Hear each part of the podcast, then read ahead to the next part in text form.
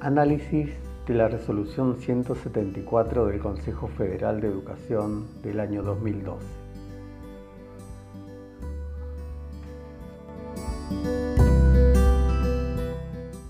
Buenos días queridos estudiantes, un placer como siempre. Hoy vamos a analizar la resolución 174 eh, y para ello vamos a hablar de su denominación, ya que va adelantando cuáles son los componentes conceptuales que toma esta resolución y que toma distancia de muchas resoluciones eh, que se han gestado anteriormente. ¿no?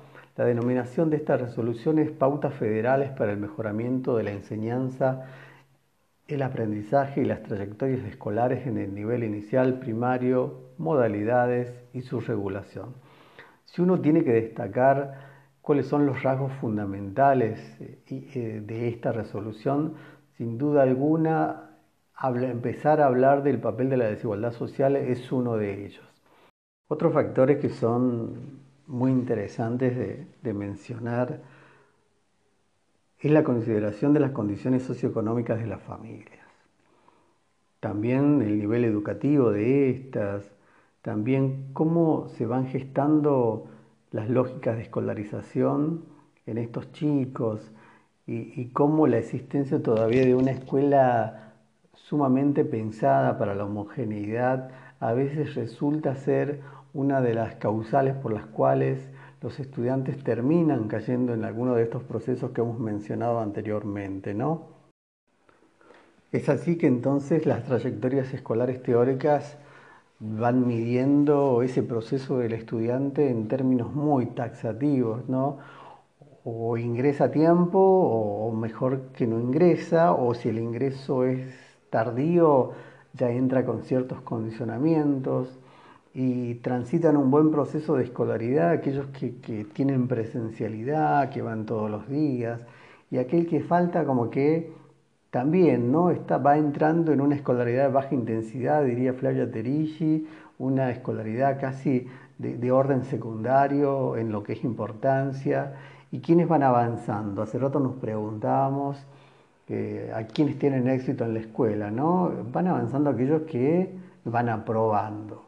Y lógicamente que el resultado de todo este proceso es o apruebo o, o desapruebo, ¿no? No hay muchas alternativa. Si aprobé es indicador de que aprendí y si desaprobé es indicador de que no aprendí.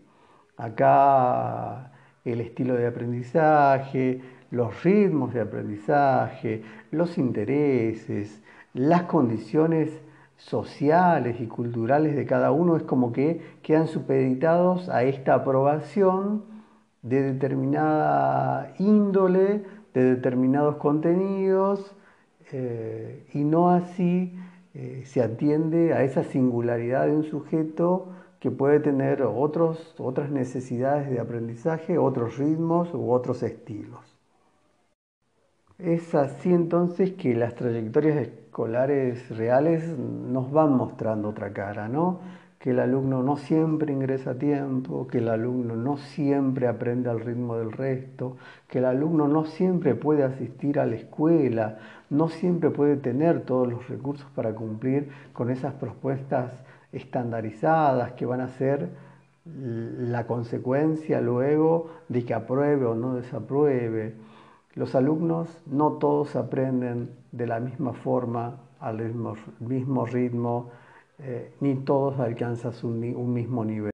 Se invita, por tanto, en la resolución a que las jurisdicciones traten de generar medidas que atiendan a estos eh, procesos eh, que de alguna forma son obstaculizadores de una trayectoria escolar adecuada en los estudiantes.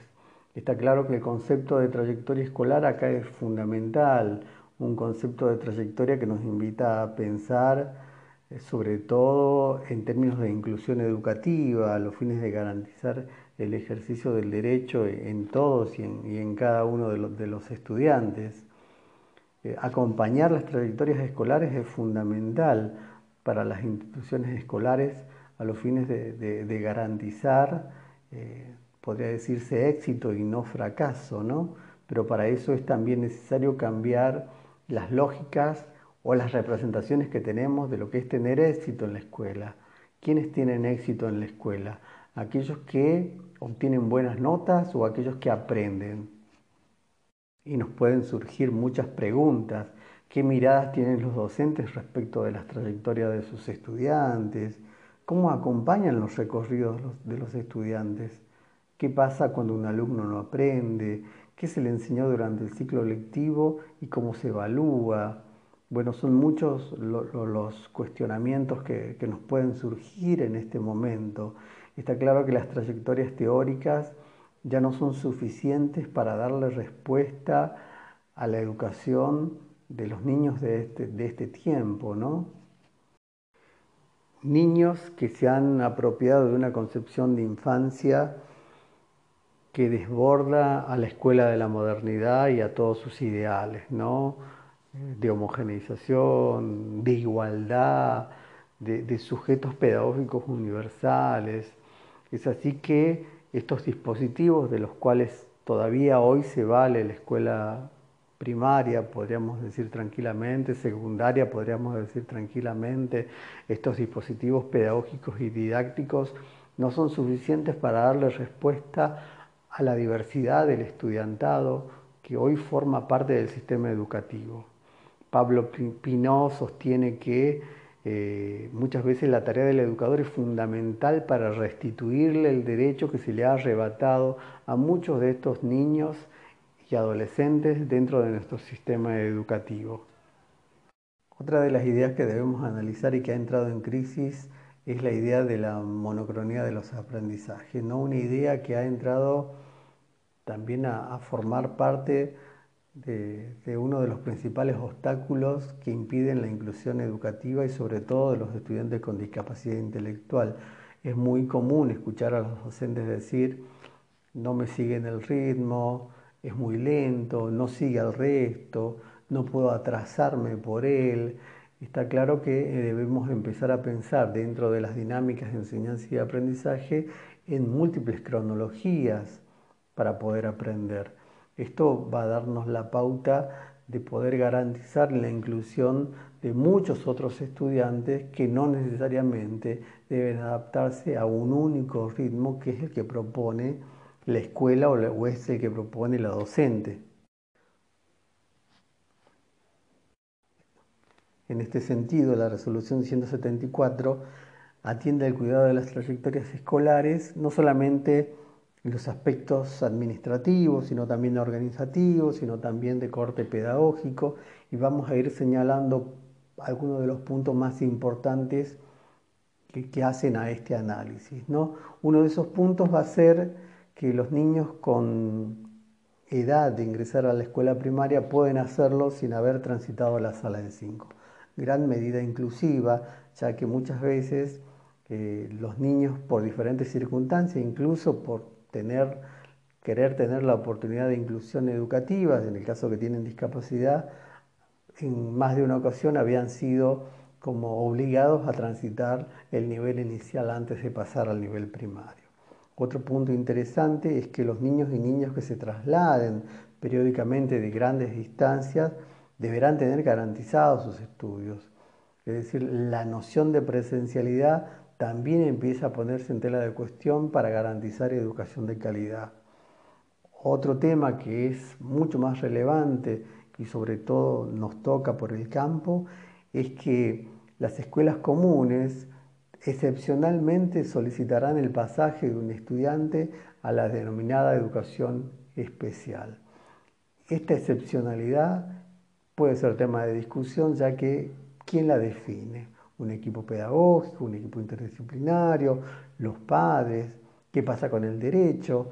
Bueno, acá como que nos da mucha tela para cortar, ¿no? Porque podría desatenderse al derecho a la educación inclusiva, ¿no? Cualquier tipo de excepcionalidad y quién la firmaría.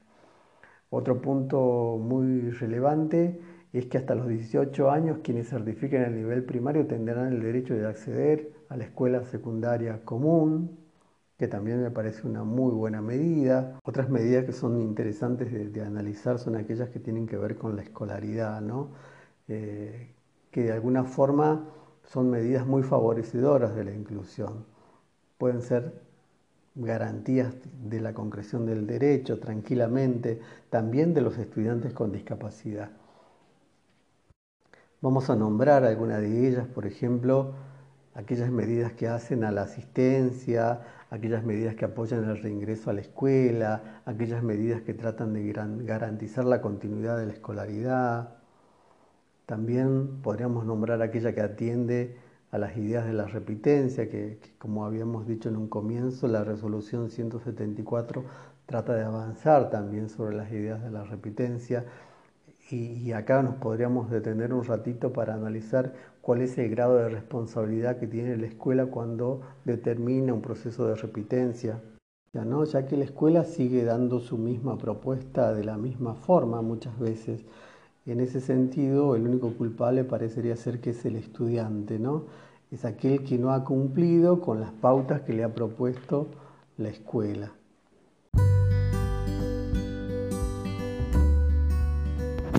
Bueno, con esto vamos cerrando el análisis de la resolución. Si quedó alguna cosa en el tintero, lo podemos charlar en algún foro de discusión. Como siempre es un placer sentirse escuchado y nos estamos viendo en el acompañamiento o en otro encuentro.